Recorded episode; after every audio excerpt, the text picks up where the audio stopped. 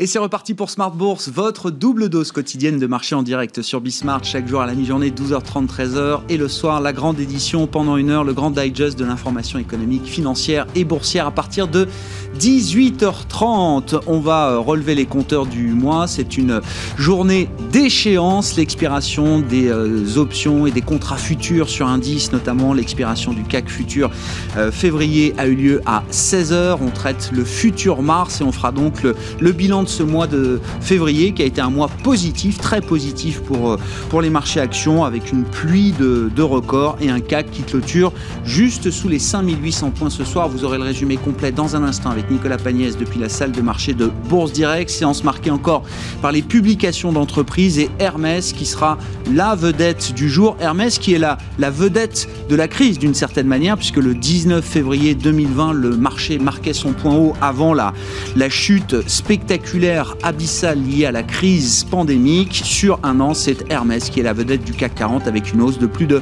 35%. Hermès qui a trusté encore la, la première place du CAC ce soir après la publication de ses résultats. Hermès qui bat record sur record. L'action a dépassé le seuil euh, historique, symbolique des 1000 euros et la capitalisation boursière d'Hermès dépasse ce soir les 100 milliards d'euros juste derrière, enfin derrière celle de LVMH qui a plus de 200 milliards et euh, celle de L'Oréal Hermès qui devient donc aujourd'hui la troisième capitalisation boursière du CAC 40. On débriefera le, mois passé avec nos sorciers, les trois sorciers de Smart Bourse convoqués euh, le troisième vendredi du mois pour faire le, bilan de l'échéance mensuelle sur les marchés. Et puis le dernier quart d'heure, toujours consacré à, à l'investissement avec les équipes du Café de la Bourse. C'est Clémence Tanguy qui sera avec nous euh, ce soir en plateau, responsable éditorial du Café de la Bourse pour euh, évoquer l'investissement en action avec cette question comment choisir sa bonne enveloppe?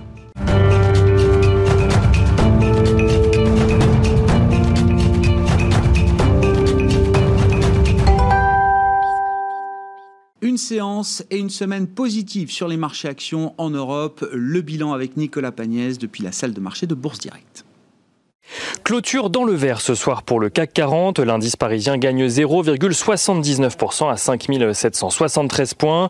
Le débat sur l'inflation est toujours au centre de l'attention aux États-Unis alors que le plan de relance de 1900 milliards de dollars laisse envisager à de nombreux investisseurs une hausse des prix à venir. Des craintes inflationnistes qui font euh, grimper les rendements euh, d'emprunt. Aux États-Unis, le rendement à 10 ans évolue aux alentours des 1,33% ce soir, tandis que le rendement euh, à 30 ans évolue lui aux alentours des 2,13%. Jeannette Yellen continue de son côté de faire la promotion euh, de ce plan de relance. Celle-ci a notamment tenté de rassurer euh, sur le sujet de l'inflation en expliquant que la Fed avait tous les outils nécessaires pour euh, gérer les tensions inflationnistes. Il n'en reste pas moins que ces fameuses tensions inflationnistes animent un débat sur les marchés entre ceux qui anticipent une correction alors que les marchés actions seraient temporairement délaissés au profit d'autres actifs, tandis que de l'autre côté, on estime qu'une remontée des prix serait un facteur positif pour les actions car elle reflète un renforcement des anticipations de croissance des entreprises. En Europe, la situation euh, semble plus calme, même si les rendements d'État euh, progressent eux aussi, la BCE ayant indiqué ne pas s'alarmer euh, de la hausse des rendements obligataires.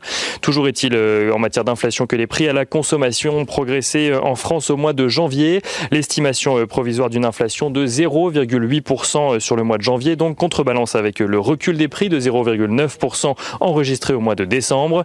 Et en France, toujours, l'activité dans le secteur privé devrait se contracter en février avec un PMI composite qui passe de 47,7 points au mois de janvier à 45,2 points au mois de février.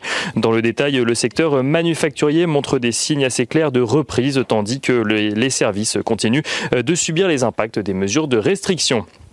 Un décalage similaire en zone euro où l'activité manufacturière permet à l'indice PMI composite de gagner 0,3 points pour se hisser à 48,1 points au mois de février. Aux États-Unis, euh, l'indice PMI composite montre de son côté une accélération de la croissance dans le secteur privé. Celui-ci ressort à 58,8 points en février, son plus haut niveau euh, depuis 6 euh, ans, tiré par les services et l'activité manufacturière. Et on regarde à présent ce qui se passe du côté des valeurs à la bourse de Paris. Renault, tout d'abord, accuse une perte nette de 8 milliards d'euros en 2020, un recul en lien direct avec la baisse de ses ventes à cause de la pandémie, mais aussi à cause des difficultés de son partenaire Nissan. Le groupe qui a cependant observé un net rebond au second semestre. le titre signe cependant la plus forte baisse du CAC 40 ce soir et perd environ 4,5%. À l'inverse, Hermès annonce une accélération de ses ventes au quatrième trimestre, portée notamment par le continent asiatique, qui lui a permis de compenser les baisses enregistrées en Europe notamment. Le chiffre d'affaires du quatrième trimestre d'Hermès progresse d'un peu plus de 15%. Le titre fait partie des plus fortes hausses ce soir. Il, est même, il a même brièvement passé la barre des 1000 euros euh, ce matin et la valorisation d'Hermès dépasse à présent les 100 milliards d'euros. Euh, le titre d'Hermès qui gagne ce soir un peu plus de 3%. Danone annonce un chiffre d'affaires en recul de 1,5%, données comparables et une marge en recul de 14%. Le groupe s'attend euh, à un premier trimestre encore difficile euh, pour 2021, mais vise un retour à la croissance de son activité dès le second trimestre. Danone qui doit notamment faire face euh, également aux vives critiques de deux de ses actionnaires, les fonds Bluebell Capital et Artisan Partners, qui remettent en cause la stratégie du groupe. Danone qui gagne ce soir 2%. Et Valeo fait état de son côté d'une chute de chiffre d'affaires de 16% et d'une perte nette d'un peu plus d'un milliard d'euros. Pour 2021, le groupe anticipe un rebond euh, de 10% du marché automobile contre 17% euh, contre un recul de 17% en 2020. Euh, Valeo qui compte faire mieux que le marché en 2021 et qui compte également améliorer sa marge. Valeo qui gagne environ 2% ce soir et on finit avec l'agenda de la journée de lundi. Lundi, les investisseurs prendront connaissance des résultats de Forestia, d'ICAD ou encore de Thermador Group en France, mais aussi de Berkshire Hathaway à l'international. Euh, côté statistique, l'indice euh, IFO sera publié en Allemagne pour le mois de février. Et à noter que la présidente de la BCE, Christine Lagarde, prendra de son côté la parole au sein de la conférence semestrielle organisée par le Parlement européen. Nicolas Pagnès en fil rouge avec nous tout au long de la journée sur Bismarck depuis la salle de marché de Bourse Directe.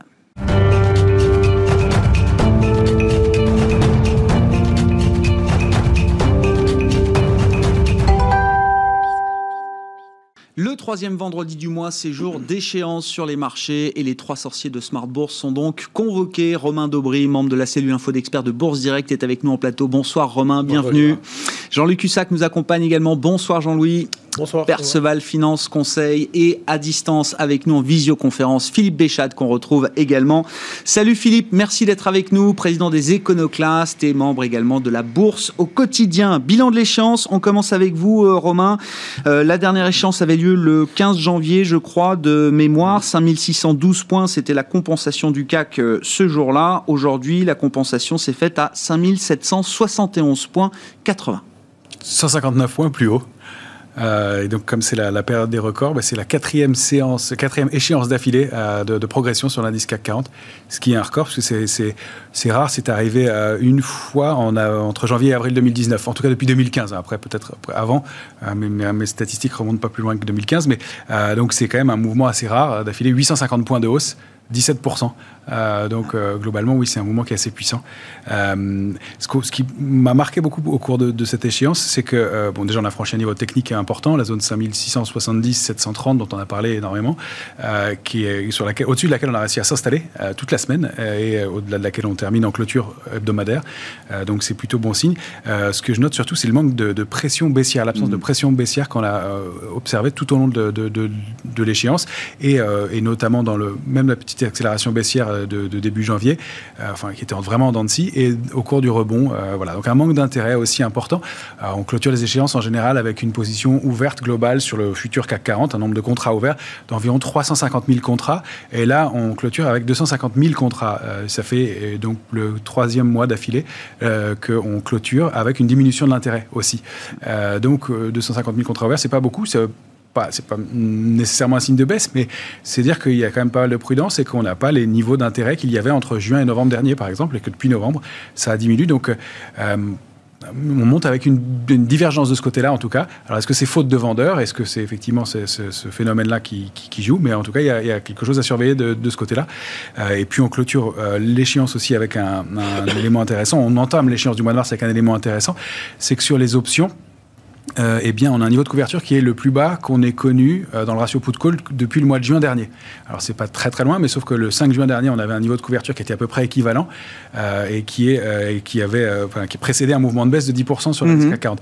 Alors, je pense pas qu'on ait la même structure aujourd'hui et que le mouvement de, baisse de, soit, puisse être de la même ampleur dans l'immédiat, mais en revanche, on a des petits signaux d'alerte et c'est vrai que c'est assez mitigé. On clôture au-dessus d'un niveau technique important la semaine, on franchit une barrière qui, à mon sens, est importante avec des avec du potentiel à la hausse, c'est aux alentours de 6000 points, 6060 points le, la cible idéale du, mouvement. Et en même temps, on a ce paradoxe d'un niveau de couverture qui est faible. Quatre séances d'affilée euh, de hausse qu'on ce qu'on n'a pas connu euh, depuis euh, donc 2019, quatre échéances pardon d'affilée de hausse qu'on n'a pas connu depuis 2019. Et donc la dernière fois, ça s'était soldé par une baisse de 170 points derrière, donc ce qui n'est pas un drame. mais donc il va falloir surveiller peut-être des, des, excès à venir qui seraient corrigés ensuite. Enfin, pour l'instant, c'est des niveaux techniques à surveiller, mais un, ratio de couverture qui est quand même assez bas. Il n'est pas dramatique, il était très faible en début de semaine, il s'est un peu rehaussé dans le courant de la semaine, mais sans rentrer dans les détails trop techniques, on dit que le ratio de couverture doit être équilibré entre 0,80 et 1,20. Ouais. Et à 1,20, on, on considère qu'on est prudent et couvert, à 0,80 qu'on est optimiste. Il était à 0,65 tout le cours, dans tout le courant de la semaine, et on clôture à hier soir à 0,80. donc couvert, mais vraiment rien de trop. Euh, et donc les, investisseurs, pour la première fois depuis euh, donc plus de six mois, euh, ont l'air de, se découvrir un peu. On, peut parler d'un début de complaisance, d'euphorie, ça va être la question hein, qu'on va traiter euh, avec vous, mais est-ce que ce, ratio-là, en tout cas, nous indique qu'il y a un peu plus de, oui, d'euphorie, d'optimisme encore dans ce, dans ce marché? Complaisance à court terme. Complaisance à court euh, terme. oui, oui, tout à fait. On, se couvre moins, on arrive moins, moins protégé sur l'échéance. Euh, alors, on est sur des points hauts. On peut considérer aussi que l'assurance coûte cher, qu'on est prêt à se couvrir si on baissait de 2, 3, 4% et là, mm. commencer à, envisager de se couvrir à nouveau. Il y a aussi ce phénomène-là, ce mécanisme, mais euh, c'est, voilà, ça faisait longtemps qu'on n'avait pas eu moins de protection et que les investisseurs, bah, depuis des, mois, s'achètent de la couverture. Et c'est un ratio qu'on voit relativement rarement dans, dans, une, configuration de marché comme ça. Donc, on, on le surveille. ça veut dire qu'il y a un peu de fragilité en dessous. On connaît les zones et les niveaux. Hein. Euh, jusqu'à 5600 points, euh, il y avait match entre acheteurs et vendeurs, euh, un intérêt un peu neutralisé. Sous 5000, 5609 points, on a constaté qu'il y avait beaucoup de rachats de vendeurs à découvert. A une zone qui est plus creuse, donc il y a un petit risque de, ce côté-là aussi. Jean-Louis, qu'est-ce que vous retenez de cette, cet échange Je crois que sur les dernières semaines, on a quasiment ouvert tous les lundis avec un gap à la hausse. Euh, et puis, on a vu beaucoup de séances où il se passait euh, vraiment pas grand-chose. Des séances où le CAC terminait même à, zéro, ce qui est relativement rare. Bah, il y a une très forte euh, différence entre les, les, les, phases de marché qui, parfois, bah, on s'endormait, oui, il n'y a hmm. rien du tout. Et puis, tout d'un coup, c'était assez violent. Alors, on a quand même, quand même durant cette échéance février, perdu plus de 4%. Et on en a regagné 7,8%. Waouh, c'est pas mal quand même. Avec des structures de prix euh, vraiment euh, euh, toujours très, très particulières. Je pense des contre-pieds. C'était vraiment le mois des contre-pieds. Sur le pétrole, on a eu des beaux également. donc, et on a, on, a, on a boosté comme ça jusqu'à, on va dire, 5008. Il n'y a pas de complaisance pour moi. La, la hausse, si vous voulez, en fait, il faut bien regarder le contexte de la volatilité. D'où vient la volatilité? Comment elle est construite? Comment elle est... La volatilité implicite et la différence de la, ah, entre la volatilité implicite, c'est-à-dire ce que l'on attend et ce que l'on constate. Alors, euh, comme cette volatilité implicite était très élevée, il y avait une, très grande méfiance. Quand vous dites très élevé, il faut donner le, niveau dont vous parlez, euh, Jean-Louis. C'est bah, quoi très élevé pour vous aujourd'hui sur la volatilité on était du, du, CAC? Vous parlez de la vol du CAC. On était à 30, etc. C'est-à-dire que euh, au mois de décembre, quand on a faisait des, options Mars, euh, on, a, on achetait avec une vol à, la monnaie à 30. voilà. Bon, aujourd'hui, elle vaut 17, 18, elle s'est calmée mais on a eu un régime de haute volatilité, donc de très grande méfiance. Et en définitive, le marché, qu'est-ce qu'il fait? Bah, Il fait beaucoup de surplace, mhm. parce que c'est la quatrième échéance à la hausse, mais partant d'un point bas au mois de novembre et de l'annonce euh, de Pfizer euh, qui fait exploser le marché euh, de 8% dans la journée. Bon. Donc c'est très particulier tout ça. Puis on fait des points bas, des points hauts. C'est-à-dire que tout le monde a raison. Celui qui vend à découvert finit par retrouver ses petits, puis celui qui achète pareil, il finit par les retrouver. Donc euh, c'est un peu particulier. Alors aujourd'hui, moi ce que je vois, c'est qu'il y a une très grande sélectivité chez notamment les, gérants, hein, un peu partout d'ailleurs. Hein. Cette, semaine, vous avez des valeurs qui se sont fait dégommer, aujourd'hui Target et d'autres, mais et puis d'autres qui, comme Hermès, qui ont bien, qui ont bien progressé. Tout ça avec des résultats qui déçoivent ou pas. Neoen a baissé aussi, mais mm. bon, aujourd'hui elle se reprend. donc très sélectif, très méfiant. Euh, donc pour moi, si vous voulez, il n'y a pas vraiment, il n'y a pas la complaisance. Malgré le narratif, parce que vous suivez un peu ce que les médias euh, rapportent, euh, j'imagine, Jean-Louis, c'est record sur record, des flux entrants sur les actions record, le Bitcoin qui s'envole, la folie des particuliers à Wall Street. Ça, c'est un narratif qu'on a depuis plus d'un mois maintenant. Et malgré ça, vous dites non pour moi, il n'y a pas de complaisance. C'est pas encore un niveau de complaisance, en tout cas, qui serait un signal d'alerte pour vous sur les marchés. Exactement. Et je pense que les dernières alertes, quand je les ai données, ça a fonctionné. La dernière étant euh, le novembre, euh, ah ouais, novembre 2019, où j'ai ça. Le barrez-vous, oui. Vous avez trois mois pour partir du marché. Et bon, après, je pouvais ne pouvez pas imaginer qu'il y aurait eu ce catalyseur aussi puissant, si vous voulez. Mais à ce moment-là. vous êtes à l'origine de la pandémie. Non, non, mais là, à ce moment-là, si vous voulez, la construction était très différente. C'est-à-dire que nous avions une volatilité implicite à 9-10 les gens ne savaient plus quoi faire, les gérants euh, étaient embêtés, c'est-à-dire qu'ils se disaient, bon, ils y croyaient plus aussi. Hein, après, euh, que, partout, on vous raconte que oui, on vise 6002, 6004.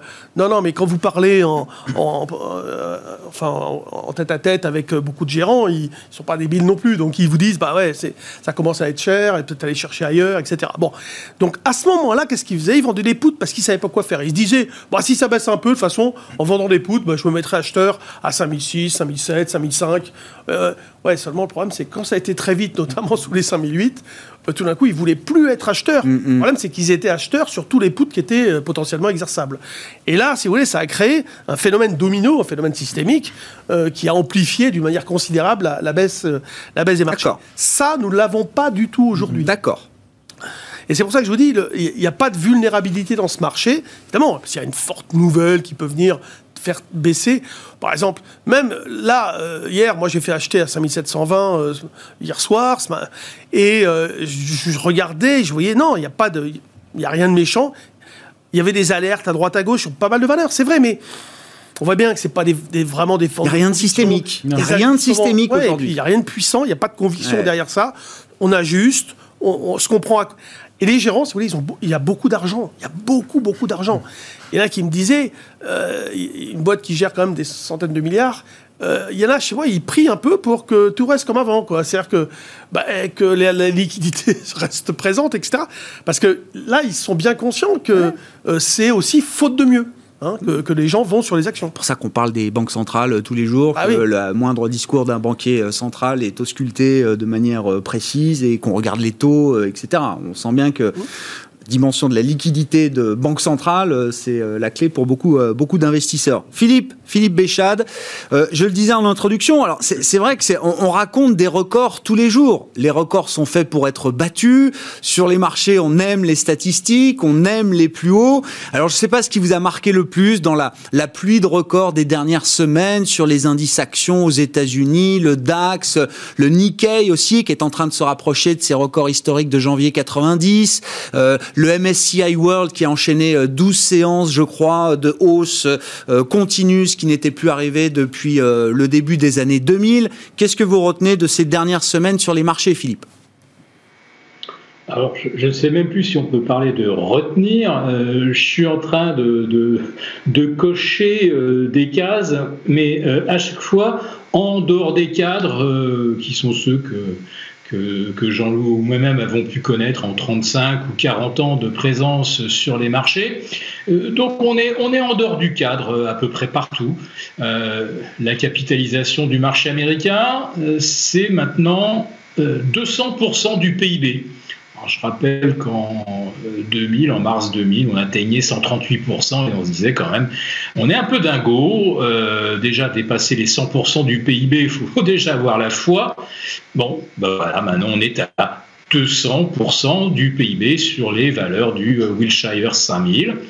Euh, Jean-Louis le dit, il n'y a personne de couvert ou, quasiment.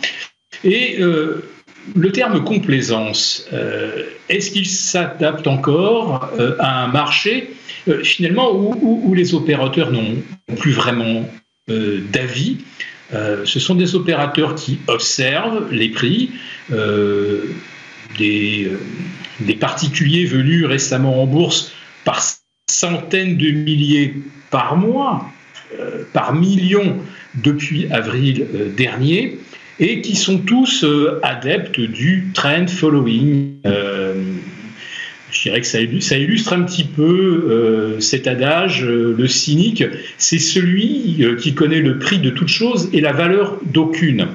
Le trend following, c'est suivre l'évolution des prix.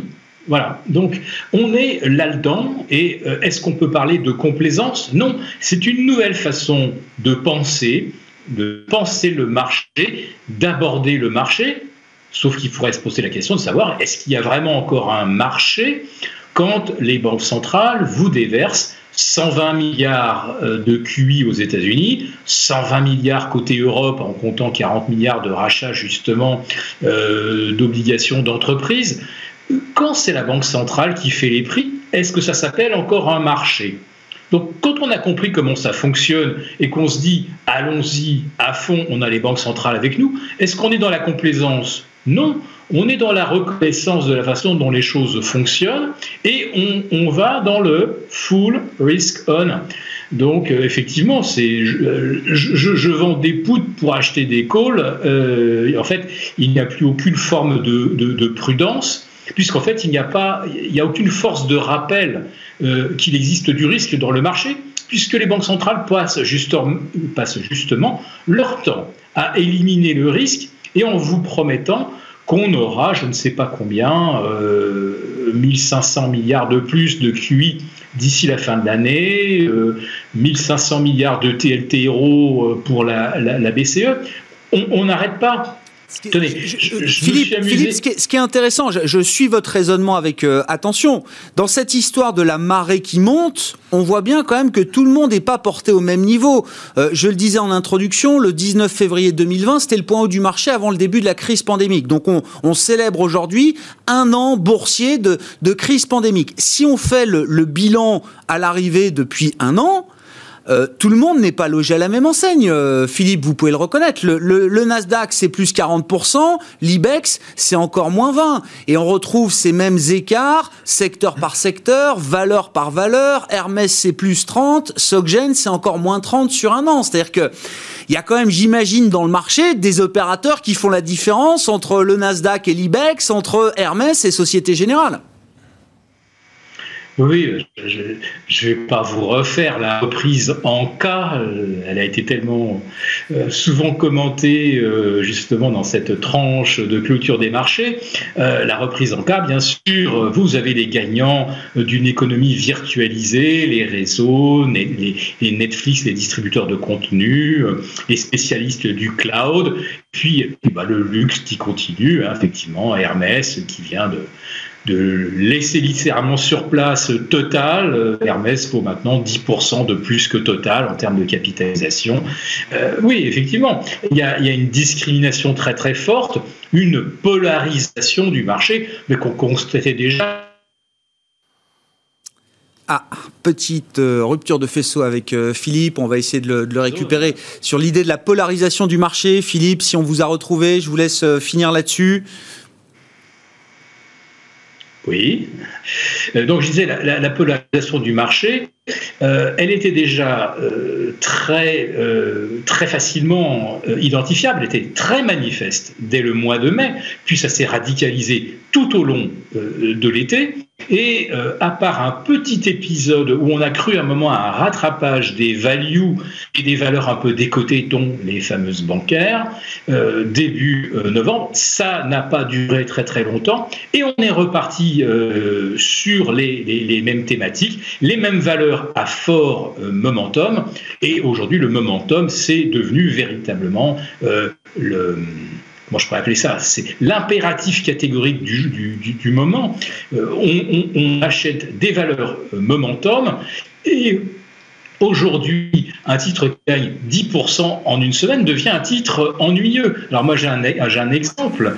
Euh, il y a une SPAC qui s'appelle iCape euh, Capital, qui a gagné 110% rien que euh, hier jeudi, parce qu'ils ont trouvé enfin une cible euh, à acheter, un spécialiste du, du, séquençage génomique qui s'appelle Quantum. Donc, quand vous avez aujourd'hui une bonne nouvelle sur une valeur momentum, c'est 20, c'est 50, c'est 100%. Et quand vous voyez comment se, se comportent les, les nouveaux particuliers, les nouveaux entrants en bourse, ils sont dans la recherche, ils sont dans la chasse au momentum. effectivement, cette logique de trend following, on regarde peut-être un peu moins la valeur des choses et on regarde le, price action, comme on dit, le momentum de prix. Justement, quand on regarde les choses de manière un peu sectorielle ou même valeur par valeur, là, euh, où est-ce qu'il y a du momentum? Où est-ce qu'il y en a encore un peu? Où est-ce qu'il y en a moins? Où est-ce qu'il y en a plus du tout? Romain alors, il y, en a, il y en a encore. Hein. C'est pour ça qu'on est, on est, très d'accord avec Jean-Louis. Pour moi, il n'y a pas de risque systémique non plus quand je parle d'une complaisance. C'est vraiment à court terme. C'est observer le, commencement d'une échéance euh, du mois de mars, qui est une échéance trimestrielle importante, avec cette, euh, cette, euh, ce paradoxe de, peu de contrats futurs ouverts, quand même 30% de moins qu'habituellement, et un niveau de couverture qui est bas. En revanche, oui, il y a du, il y a du momentum. Là, il y a un peu de surchauffe sur certains dossiers. On évoquait, alors pour une, une moyenne capi de Richebourg, le, à l'échéance dernière, elle avait pris je ne sais plus combien de pourcents, elle a, elle a encore pris 15% entre les deux échéances là, et là, elle donne des signes de surchauffe à court terme. C'est-à-dire qu'il y, y, y, a un petit mouvement de consolidation qui doit se mettre en place, au moins sur ce titre-là. On parle de valeurs comme Hermès. Euh, Hermès, oui. elle, a une structure graphique qui, euh, qui était haussière. Là, aujourd'hui, elle a fait une bougie qu'on appelle une, étoile filante. Euh, c'est-à-dire qu'elle a ouvert à assez haut avec un gap de 3%. Un gap de 3%, monstrueux. donc, 40 euros de gap. et elle était allée chercher un, plus haut historique, à plus de 1000, 1028, je crois. Et elle clôture à 963. Donc, ça veut dire clairement que dans la séance, les vendeurs ont repris la main. une séance ne fait pas un retournement, mais euh, une bougie haussière comme ça, il va falloir. Euh, c'est une petite alerte sur Hermès, vous dites là. Une petite alerte quand même. Autant, je vous disais, on préfère Kering qu'Hermès il y a quelques semaines, autant euh, là, c'est bien de, se poser la question. C'est de toute façon, le côté sectoriel est moins. Vous préfériez Hermès versus Kering, c'est oui, ça pardon, Oui, oui, vous préfériez Hermès versus Kering il y a quelques semaines. Bien vous en a pris, parce que Kering s'est pris une petite tôle quand même sur ses résultats.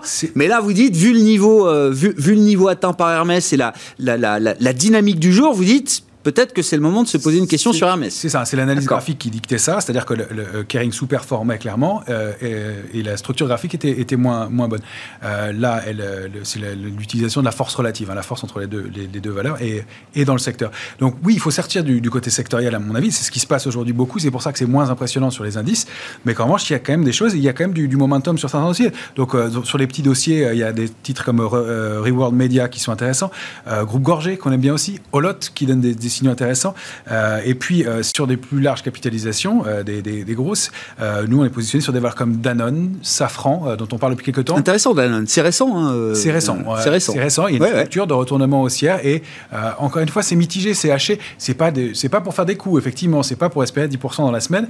mais 10% dans la semaine, c'est ennuyeux, nous dit Philippe Béchade aujourd'hui. Hein, enfin, dans l'état d'esprit du marché. Mais 10% dans la semaine, c'est très bien en absolu. C'est pas, pas mal absolu. Donc non, voilà, on ne sait pas ce qu'on cherche évidemment avec des valeurs comme ça. Total aussi qui nous semble intéressante et avoir encore du, potentiel. Donc c'est l'idée de sortir en fait des, indices et de faire du stock picking, ce qu'on propose depuis le, début de l'année et qui fonctionne plutôt bien. Et il y a pas mal d'éléments. Alors, côté sectoriel, oui, les équipementiers automobiles nous intéressent aussi. Euh, c'est là où il y a encore, à mon avis, de l'intérêt et du momentum. Donc, que l'indice puisse continuer à, payer, oui, c'est le sens. Et la structure graphique le montre aussi. C'est plus ces éléments techniques qui laissent des doutes mmh. quant aux heures à venir et en début de semaine, euh, le, temps de reconstruire. Peut-être qu'un petit trou d'air de 2-3%, même en intraday, euh, réveillerait les, le stress et ferait remonter le niveau de couverture et peut-être fournir des zones d'intérêt. Par ailleurs, on voit aussi des, réactions sur des titres comme Orange. Alors évidemment, le, score n'est pas génial, mais si on regarde la structure de la bougie, c'est l'inverse de celle d'Hermès. C'est-à-dire qu'elle ouvre en bas et elle clôture neutre, euh, Orange. Donc euh, elle, ouvre, elle, ouvre à 9. Euh, Intéressant, il y a, peut-être une nouvelle dynamique de marché qui pourrait se mettre en place. Hermès, encore une fois, grand gagnant sur un an, plus 35%. On atteint 1018, 1028 euros aujourd'hui, et puis ça se dégonfle. Et à l'inverse, Orange, qui fait partie des perdants là aussi de, l'année, finalement peut-être en train de déclencher quelque chose. Exactement. Le jour elle publie, elle, elle, ouvre en baisse assez nette et finalement, elle ne termine en baisse que de 3%. C'est pas extraordinaire, mais à 9,45, elle intéressait plus et jusqu'à 9,70. À 9,80, personne ne voulait payer. Donc, euh, oui, je, crois effectivement qu'il y a des, gestions qui sont euh, prêtes à payer, mais pas n'importe quel prix et qui sont en retrait et qui, bah, on le constate, hein, chaque, chaque repli, on l'a vu la, la, semaine dernière quand on est descendu, 5627, ça a été payé, puis 5642, et puis on a été faire cette hausse avec un gap haussier, etc. Donc il y a, y a, de toute façon de l'intérêt, des marchés qui rebondissent, mais euh, effectivement plus de sélectivité à avoir sur les dossiers. Euh, Jean-Louis, sur euh, ce côté spécifique, justement, dossier par dossier, vous aviez un mot à dire sur Hermès. Moi, ça m'intéresse parce que Hermès devient donc la troisième capi à plus de 100 milliards aujourd'hui. Donc il y a LVMH loin devant, L'Oréal, Hermès, groupe de luxe. Total est relégué en quatrième position. Mais vous dites en fait, Hermès, avec une capi pourtant de 100 milliards d'euros, ça pèse très peu au sein du CAC. Oui, ouais, 2,3% à peu près. Ça, c'est la c'est le poids d'Hermès. Voilà, c'est parce qu'en fait, si vous voulez, les valeurs sont pondérées en fonction de leur flottant et donc de leur disponibilité. Il n'y a pas de flottant chez Hermès. voilà. Euh, mais LVMH, sinon, elle, elle, serait bien plus euh, forte aussi en, en, pondération. En pondération, si euh, il y avait davantage de titres, hein, mm, mm. bien évidemment. Donc, non, c'est vrai, c'est important de, le signaler parce que c'est vrai qu'elle a, Donc la hausse d'Hermès, c'est bien, ça aide le CAC, mais c'est pas. ça l'a pas boosté autant que si c'était LVMH, évidemment. C'est ça. Ça n'a rien à voir. Après, ça, n'enlève rien, évidemment, à la, à la qualité intrinsèque d'Hermès, bien évidemment. Surtout avec, euh, je sais pas moi, les, les, chocs un peu psychologiques dus à au confinement, euh, au couvre-feu. C'est ceux qui ont de l'argent, ils se font plaisir. Oui, non, bah ça, oui, oui. Petit carré Hermès, c'est sûr qu'ils achètent pas une Twingo. Quand on voit Renault, euh, elle est pas, elle est moins en forme. Hermès c'est mieux. La Renault, elle prend 20% depuis un an. bah ouais. Depuis le point haut de février 2020, ah, elle, a pris, euh, elle a pris, euh, elle a pris 20%. non, mais sur les logiques de, valeur par valeur, qu'est-ce que vous observez? Vous avez regardé beaucoup de petites capitalisations aussi. Moi, je regarde un peu tout, mais non, je pense qu'il y a un jeu qui consiste en effet à chercher du momentum, etc. C'est normal. Il y a des valeurs quand même qui se sont fait un peu taper, euh, qui sont sur des supports. Bon, je ne sais pas tout en tête, mais je regardais Alstom, à un moment donné, était revenu vraiment sur un niveau d'achat potentiel. Euh, même Kiring, au plus bas, elle était sur aussi un, support. Euh, il y a des valeurs... Alors, ok, donc ces valeurs, ils vont venir les chercher pour essayer de trouver du relais.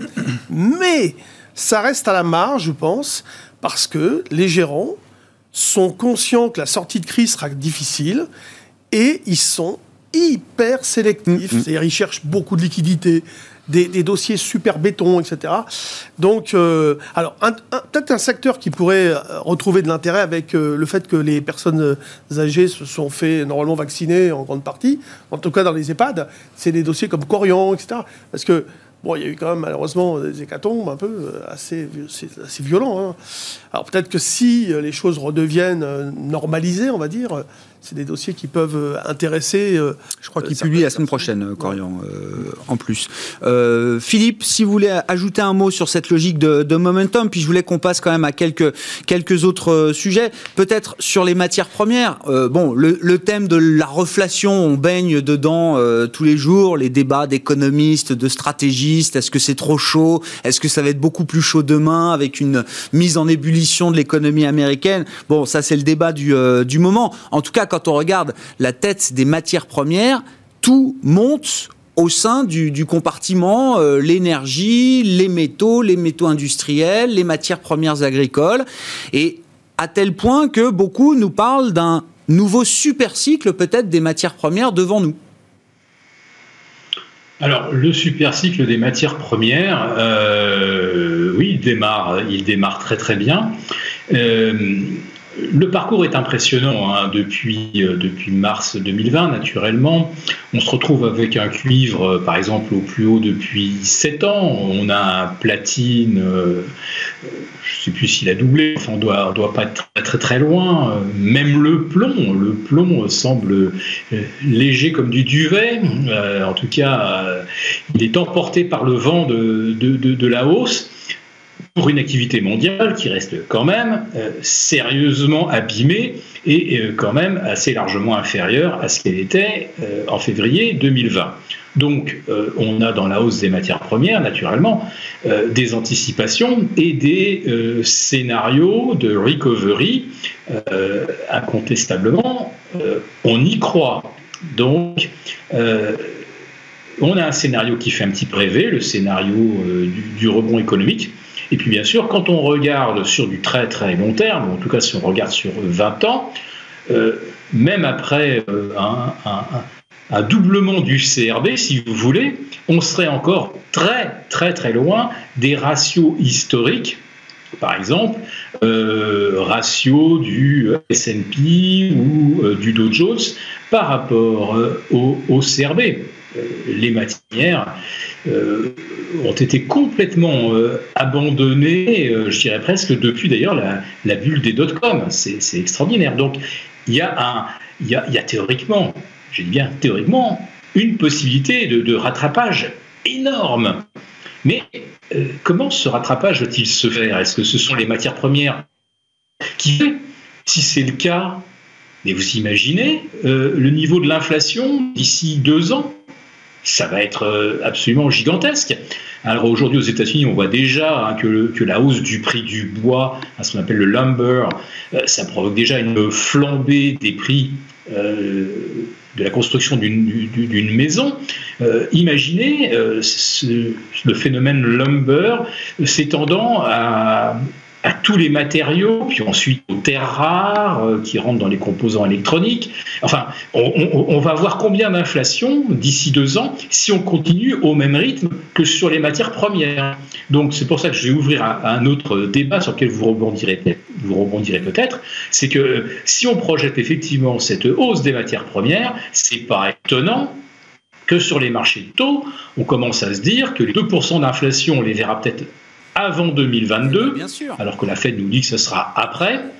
Et euh, on, a franchi aujourd'hui donc le cap des 1,30, puis 34 euh, de rendement sur euh, le 10 ans américain. On est revenu à moins 0,05 sur nos OAT.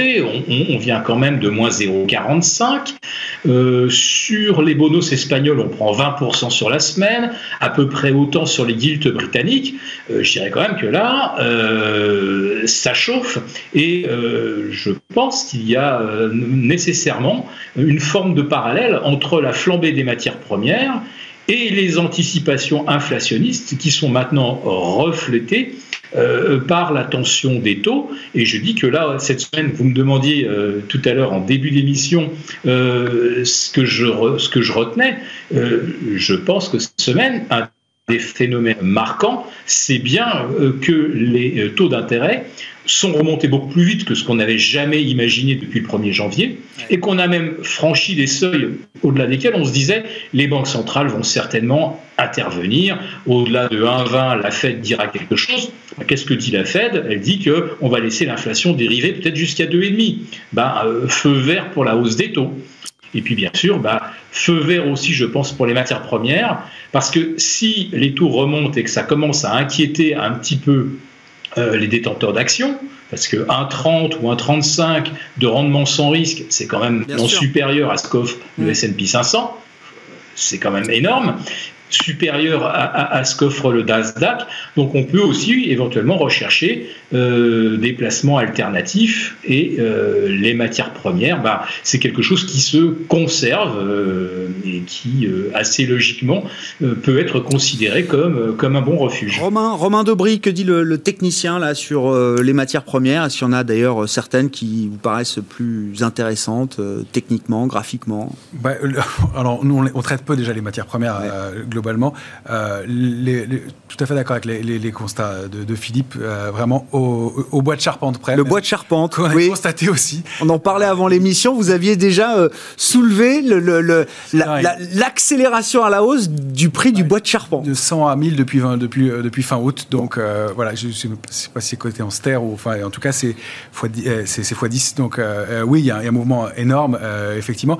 Pour les matières premières agricoles, en, dehors du, du, du, d'orange euh, et du café qui n'ont pas beaucoup bougé. Sinon, effectivement, c'est une explosion. C'est des niveaux qui ne sont pas tenables graphiquement très longtemps, à mon avis, mais qui sont des signes d'un retournement de tendance très puissant. Euh, et sur les plus classiques, type pétrole, euh, métaux industriels, cuivre Pétrole, métaux industriels. Pétrole, on l'a suivi. Le, on regarde le Brent beaucoup graphiquement. il est pour moi allé s'installer entre un trading range 57-20, 64-80. il a touché la cible, on l'avait donné en début de semaine, il l'a touché hier, je crois a peut-être marqué une pause, mais la, tendance est forte. Et la prochaine cible forte sur le, le Brent, c'est 82,70. Donc il y, a un mouvement de fond important euh, qui s'est mis en place depuis, euh, depuis le rebond euh, des les points bas du pétrole en mars dernier, donc qui est, hyper important.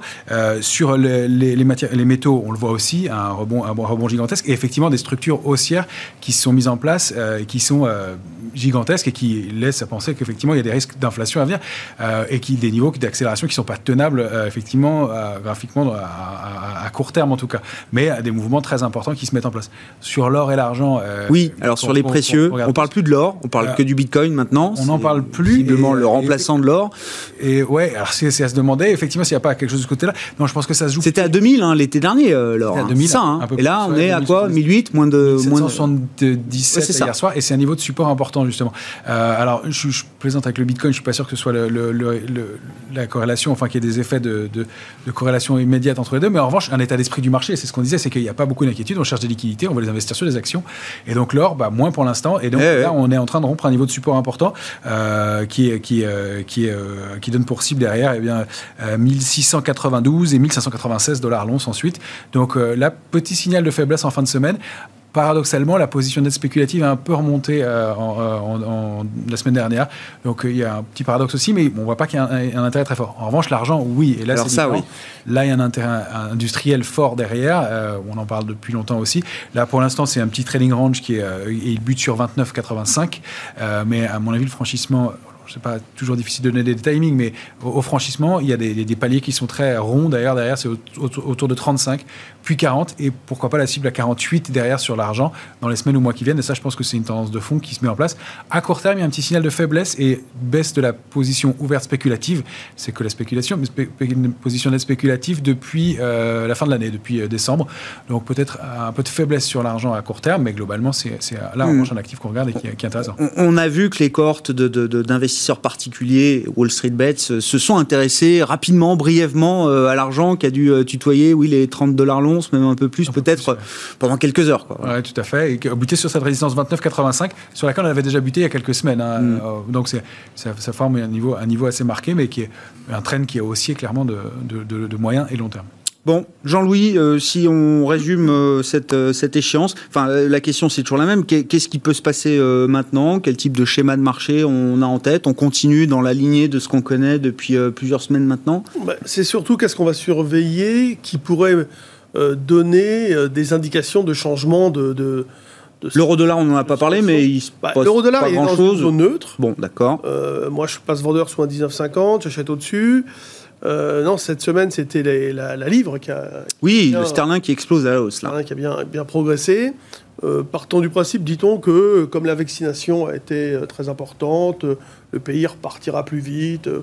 Bon, je sais pas, je sais pas, pas d'idée.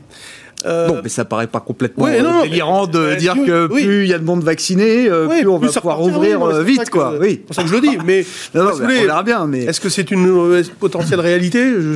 J'ai beaucoup de mal. Si vous voulez, j'ai c'est ce que c'est ce que j'ai lu, bien sûr. Après, euh, mais sur, sur les signaux à surveiller, alors qu'est-ce qu'on surveille mais Moi, ce que je vais surveiller, c'est l'évolution de la volatilité. Et, alors, c'est un peu compliqué parce que en quelques minutes, là, en quelques secondes, mais en gros, si vous voulez, ce qui est important, c'est de, de, de, de, comparer toujours ce qui est anticipé avec ce qui est constaté. Et cette volatilité, comment elle va se comporter Est-ce qu'elle va baisser, cette volatilité implicite? Euh, Parce qu'elle ne baisse pas autant qu'elle aurait dû. Donc, non à ce niveau de marché, on devrait avoir un niveau de volatilité plus bas que ce qu'on a. On pourrait avoir beaucoup moins. Donc, si on reste là, c'est qu'il y a toujours de la méfiance, et euh, donc il n'y a toujours pas de vulnérabilité, et que les, les replis seront des occasions de rachat. Bon, voilà. Et après, euh, ça, il y a un an, on était à 10. On était à ouais, 10, 10, 12 de volatilité il y a un an, sur les mêmes niveaux d'indice. Il y a un an et quelques. Et avant, avant l'effondrement. Ah Alors, euh, là, du coup, si vous voulez, euh, cette phase peut durer encore un certain temps parce que ça ne peut pas euh, changer d'une seconde à l'autre. Mhm. Ça va mettre du temps. Il faut voir comment les, les, forces vont se redistribuer. Il y, y, a tout un faisceau d'indications qu'il va falloir surveiller. Alors, par contre, juste une, une, chose pour revenir à ce que tu disais, Romain, sur le CAC 40. Moi, alors que j'ai toujours été sur Euronext, tu me connais, tu sais que j'ai toujours défendu Euronext, mais euh, de pire c'est pire en pire. Quoi. C'est-à-dire que les volumes euh, s'effondrent euh, sur les dérivés, sur les options, etc. Donc, je pense qu'il faut vraiment euh, aller chercher euh, ce que tu fais, mais sur euh, peut-être le Rostock 50. On, on, va être vraiment obligé de, ne faire que ça. Je vois les options, par exemple, sur le CAC 40, c'est une tannée. C'est-à-dire quoi Il n'y a plus de liquidité ah sur ces marchés? Il n'y a personne? Non, mais ça, c'est. Qu'est-ce que vous voulez? C'est pas la faute de Romain? Non, Bien sûr non, mais non, mais ce que je vous dis, c'est qu'il faut aller regarder ailleurs. Quoi. je peux pas, ouais. peux pas arbitrer. Hein. Ouais, ouais, il faut aller regarder ailleurs. C'est-à-dire qu'en fait sur. Ça, c'est quoi? Ça reflète le manque d'intérêt Tout le monde va où il y a de l'intérêt. Oui, euh, bah, je comprends bien. Comme, comme l'Eurostock, si vous voulez, monte doucement en puissance, volume, euh, enfin, il a toujours été important. Et que le CAC 40 s'affaiblit, s'affaiblit. Je me demande pourquoi à ce point. Mm. Euh, moi, je passe des ordres, je passe des ordres. Et pour être fait, il faut vraiment que, que ça soit le. Euh, tu veux vendre, il faut que ça soit bidé par le market maker. Il n'y a personne d'autre. Il n'y a que le market qui va venir payer. Et comme il sait qu'il est tout seul, bah, il attend. Bon, il attend, je reviens. L'idée, quand même, de la volatilité. attention. il, faut regarder, il faut surveiller cette évolution. Ok, très bien. On a la volatilité sous les yeux, le VIX sur le marché américain, le VCAC pour la volatilité du CAC à Paris. Un mot encore, Romain? Et les comportements un peu aussi sur le marché, c'est quand même difficile de ne pas, de pas en parler, même si euh, ce sont des, foyers, mais euh, enfin, quand, on, quand on entend qu'aux États-Unis, euh, sur, dans l'affaire GameStop, pour revenir, il y a quand même des enfants de 12 ans qui investissaient sur la valeur. c'est un peu. Ce sont des signes, encore une fois, il y a, oui, je ne reviens pas sur ce que je disais il y a quelques minutes, les signaux sont haussiers, il n'y a pas d'alerte et on est d'accord là-dessus.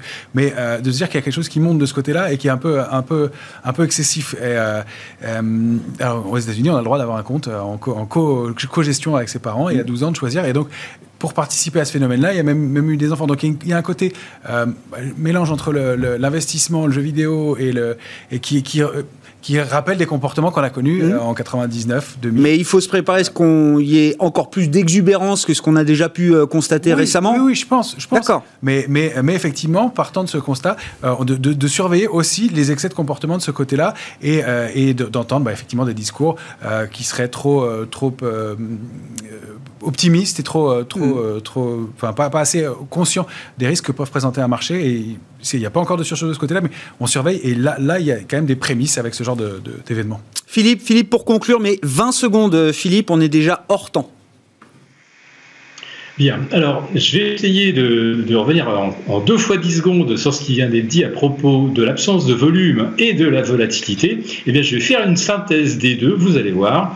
Euh, la dernière cible euh, des euh, forums Reddit ou Wall Street Bets, la dernière cible après la tentative de corner qui m'a bien fait rire sur l'argent, L'argent ne nous fait pas rire, hein, mais euh, la tentative de faire grimper l'argent, ça m'a beaucoup amusé. Là maintenant, ils achètent de la volatilité. Ça y est, on achète, euh, euh, des contrats.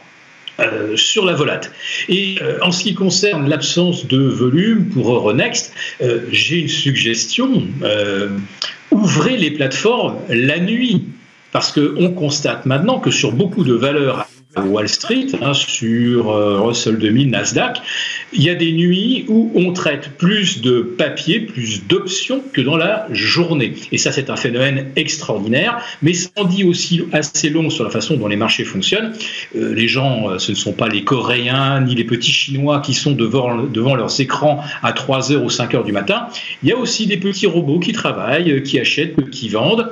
Et si Euronext voulait faire du volume, eh bien, il faudrait que ça soit euh, open bar euh, toute la journée, H24, voilà, et qu'on ne soit pas confiné à une séance qui dure 7 heures. Je ne sais pas si euh, chez Bourse Direct, vous êtes prêt à faire les 3-8, Romain? On fait 8h22h pour le 8h22h, c'est déjà pas mal. Ok. Et, oui, il, faut, laisser le temps au système de se mettre à jour, etc. Il faut penser à dormir un peu de temps en temps.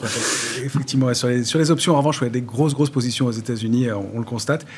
Et toujours beaucoup de complaisance sur les options sur action. Ça aussi, c'est un critère qu'on va, surveiller pour, le, pour les risques à venir. Merci beaucoup, messieurs. Les trois sorciers de Smart Bourse, chaque troisième vendredi du mois, Romain Daubry, Bourse Direct, Jean-Luc Hussac, Perceval Finance Conseil et Philippe Béchat de la Bourse au quotidien et les éconoclastes.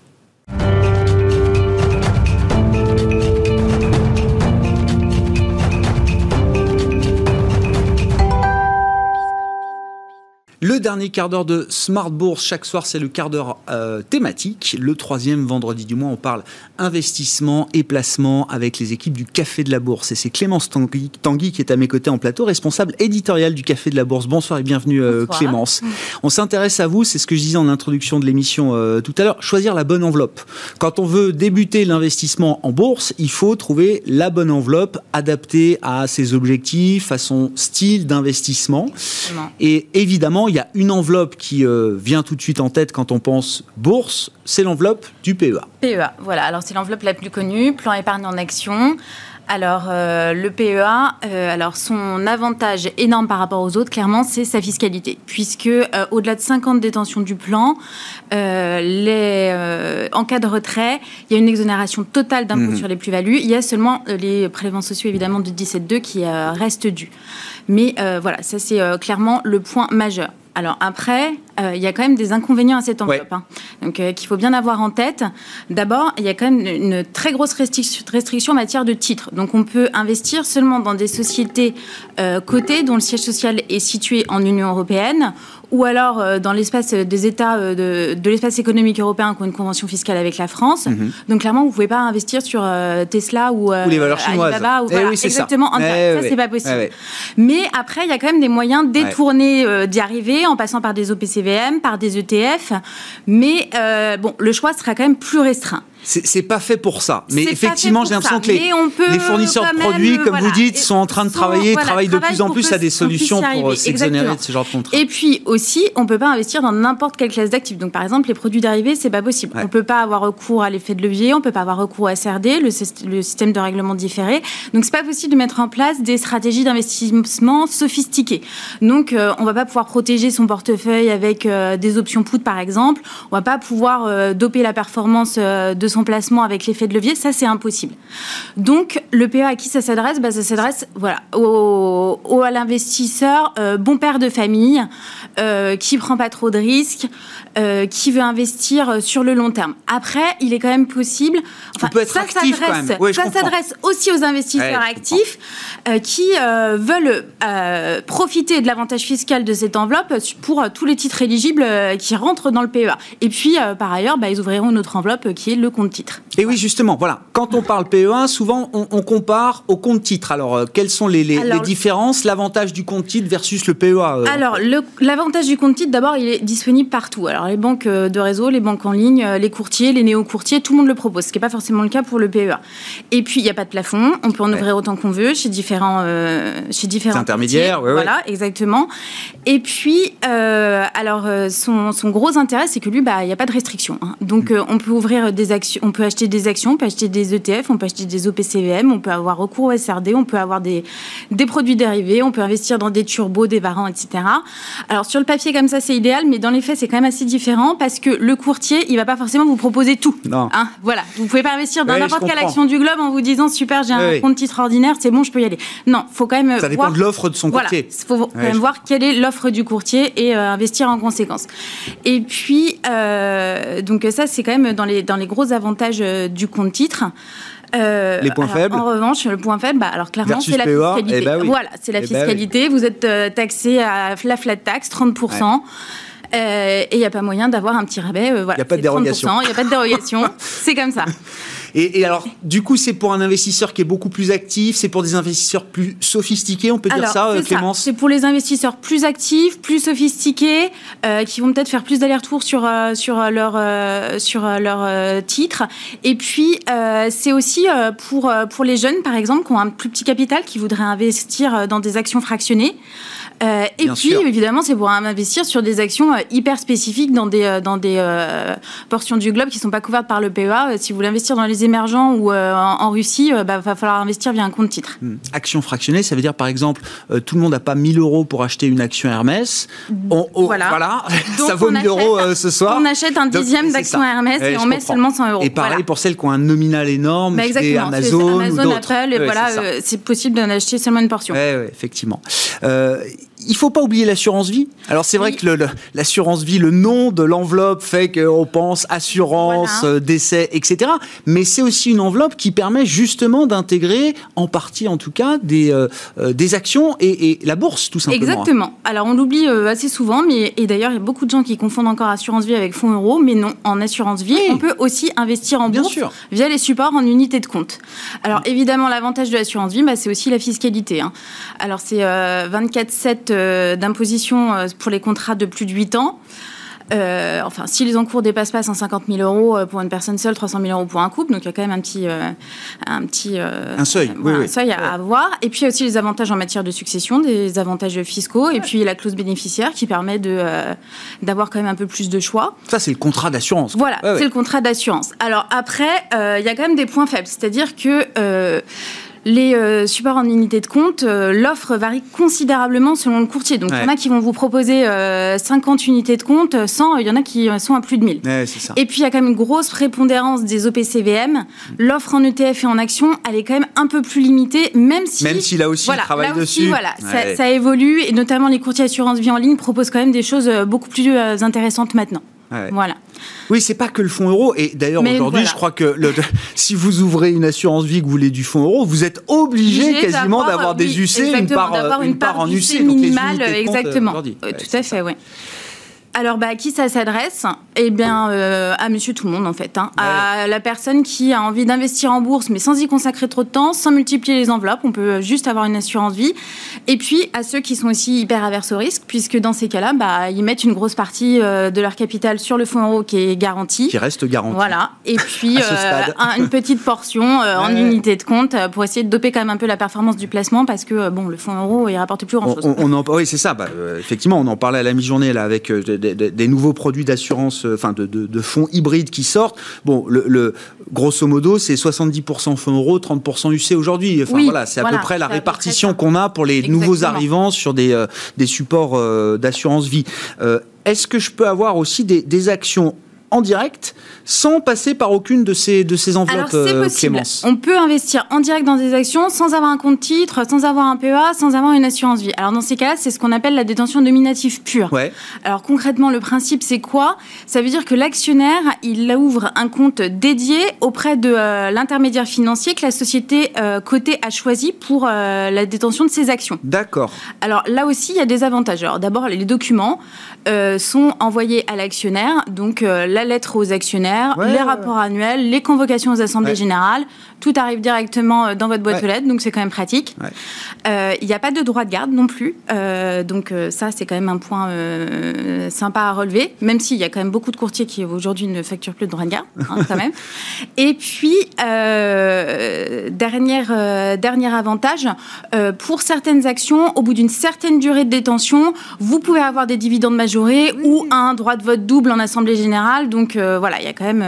on, on a plus d'avantages quand on est actionnaire au nominatif comme ça, comme vous dites, que quand on passe par des intermédiaires ou des fonds ou euh, des, enveloppes. Tout à fait. Euh, tout à fait. C'est pour ça que, ça, que voilà, il y a quand même. Euh, nominatif est choyé par. Exactement. Donc il y a quand même des investisseurs individuels français qui ont recours au nominatif pur. Et là, c'est du, enfin, c'est une logique d'investisseur de, long terme. Une logique d'investisseur de long terme parce que clairement, ça veut dire qu'on a, on a un, compte dédié pour chaque entreprise, pour chaque entreprise. Donc on sort pas en permanence. ça. ça veut aussi dire que ça complexifie clairement la gestion de son portefeuille parce qu'on n'a pas un seul compte sur lequel on a tout, mais on en a plein. Et puis ça complexifie aussi la déclaration de revenus. Euh, et puis, euh, ce qu'il faut aussi savoir, c'est que les frais de transaction à l'achat comme à la vente sont quand même souvent beaucoup plus élevés que chez la plupart des banques et courtiers en ligne. D'accord. Bon, c'est, mais ça, ça, donne un statut à part. Ça, donne, un statut, d'actionnaire euh, un peu différent. Exactement, c'est tout à fait ça.